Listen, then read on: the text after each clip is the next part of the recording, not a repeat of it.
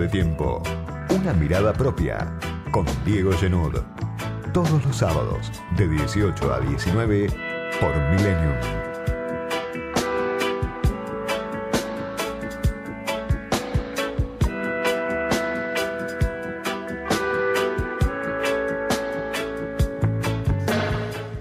Pese a que la Argentina cuenta ya más de 87.000, 88.000 muertos desde que comenzó la pandemia, va camino indefectiblemente a llegar a los 90.000 muertos en los próximos días, porque todos los días las cifras son altas, tanto de, de contagios como de víctimas fatales. Hay, por supuesto, un desaceleramiento que tiene que ver posiblemente con las, con las restricciones, pero las cifras, si uno las toma eh, en su dimensión y las compara, como decíamos la semana pasada, con, con la cantidad de muertos que hubo en todo 2020, se da cuenta que se duplicó la cifra de víctimas fatales en poco más de cinco meses.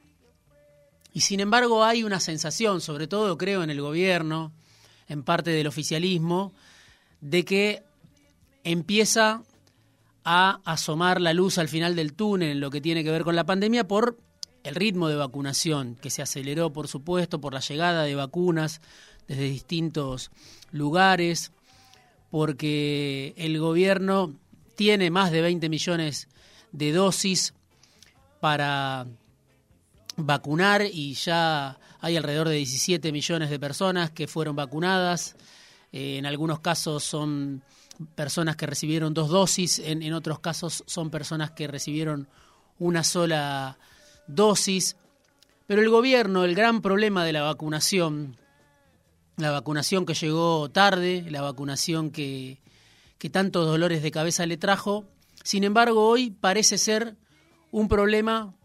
secundario para el gobierno, cuando uno habla con funcionarios, cuando habla con miembros del oficialismo. Se impone la economía. Se impone la economía, se impone el ritmo de la crisis, con números como los números de la canasta básica, que te muestran que hacen falta 65 mil pesos para no caer en la pobreza y no estás contando alquiler en ese caso. Es decir, que para que una familia no caiga en la pobreza hay que pensar en que tienen que percibir ingresos por un mínimo de 85 mil pesos aproximadamente. Y hay 20 millones de personas que no reciben esos 85 mil pesos por mes hoy en la Argentina. De acuerdo a las cifras oficiales, se impone también el número de inflación que se conoció esta semana, 3,3, 21,5% de inflación en cinco meses y una inflación de casi 50 puntos en 12 meses. En los últimos 12 meses, 48,8% de inflación. ¿Quién pudo en los últimos 12 meses elevar su salario en un 48,8%? Muy pocos, si no, eh, me animaría a decir que, que nadie en la Argentina, muy, muy pocos, pueden actualizar sus ingresos a la par de la inflación. Por eso la meta de Martín Guzmán, que también en su momento lo dijimos, la están velando a esa meta del 29% que se había fijado el ministro de Economía para este año. Impactaron, por supuesto, el aumento de los commodities, que impacta sobre el precio de los alimentos, pero no es lo único. También hubo un mal cálculo del gobierno, también otra vez, por supuesto, seguramente los formadores de precios, pero la impotencia del gobierno para controlar la inflación. Y además, en una dinámica, en una constante, en una película donde estamos viendo que por séptimo mes consecutivo el IPC supera el 3%. Siete meses de inflación por arriba del 3%, algo que no pasaba desde la devaluación inaugural del gobierno de Cambiemos. Hay que retrotraerse a ese comienzo del gobierno de Macri para encontrar siete meses consecutivos con esta inflación tan alta y es una inflación que por un lado complica mucho al gobierno, complica muchísimo al que vive de un ingreso en pesos, por supuesto, a la mayoría de la población, pero al gobierno al mismo tiempo que lo complica, lo ayuda, le sirve este nivel de inflación. Lo saben eh, los economistas que forman parte del oficialismo, lo dice por supuesto la oposición. Al gobierno le sirve este nivel de inflación para recaudar, sobre todo a través de, del IVA, del impuesto al consumo, un impuesto que, Domingo Cavallo elevó, en 1994 hacia el 21% el impuesto al IVA y todavía está ahí, después de más de un cuarto de siglo.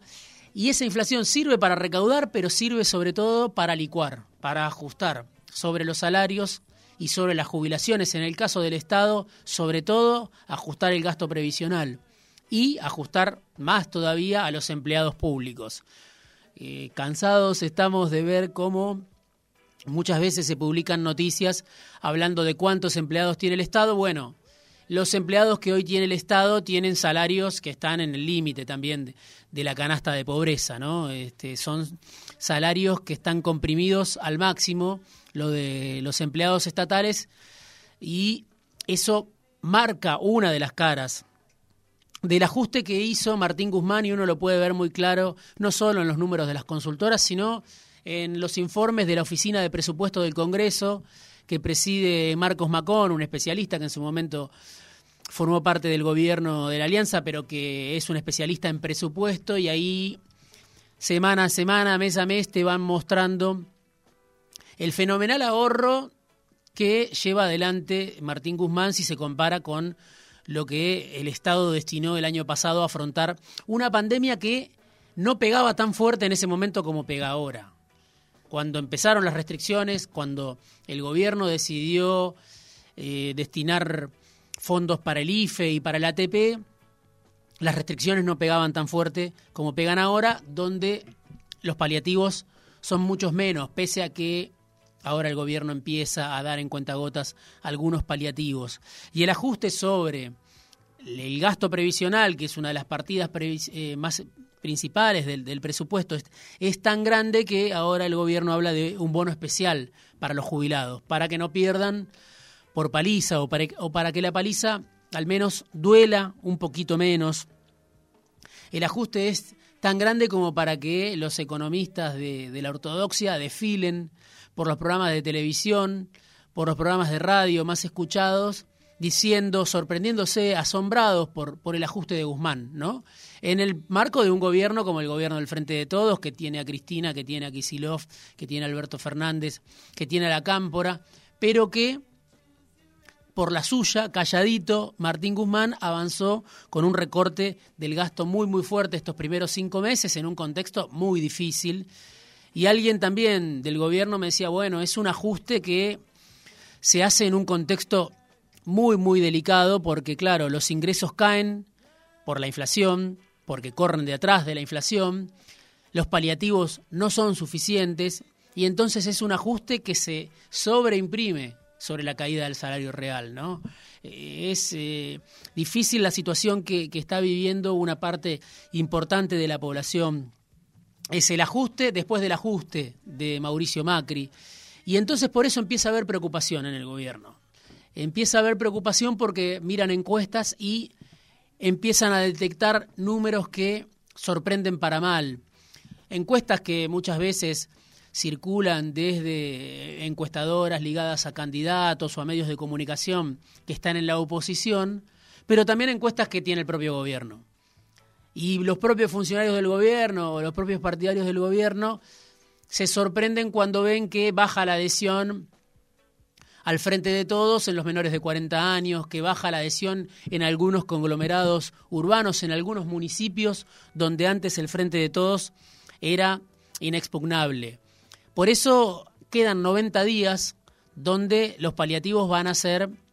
muchos, donde el gobierno va a tratar de revertir en estos 90 días una sensación difícil que se gestó durante 18 meses. Por supuesto, 18 meses de pandemia, pero también 18 meses de un gobierno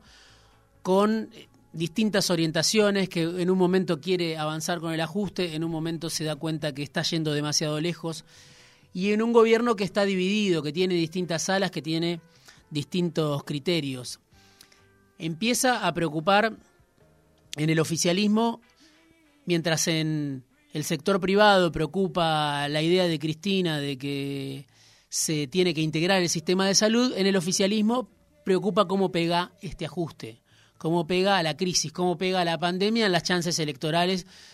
de un oficialismo que se juega mucho. Se juega muchísimo en estas elecciones porque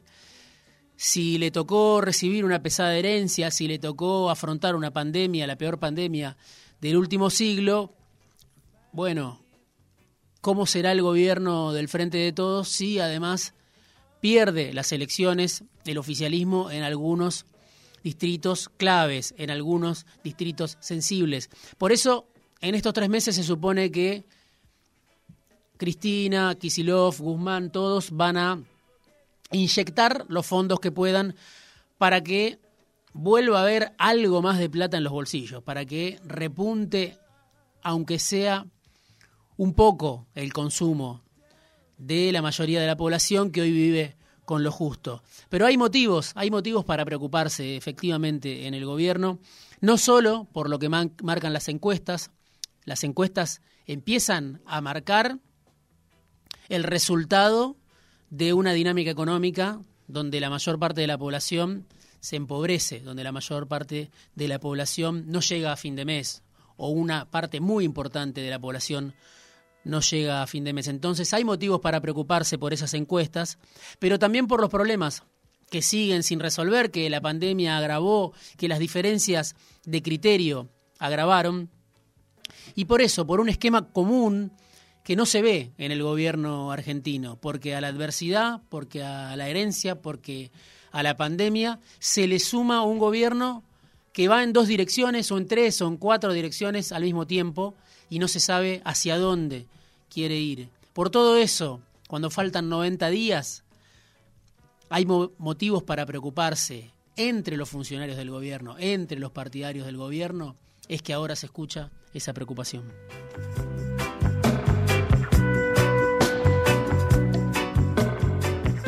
Editorial, análisis, conversaciones, entrevistas, fuera de tiempo, con Diego Genud.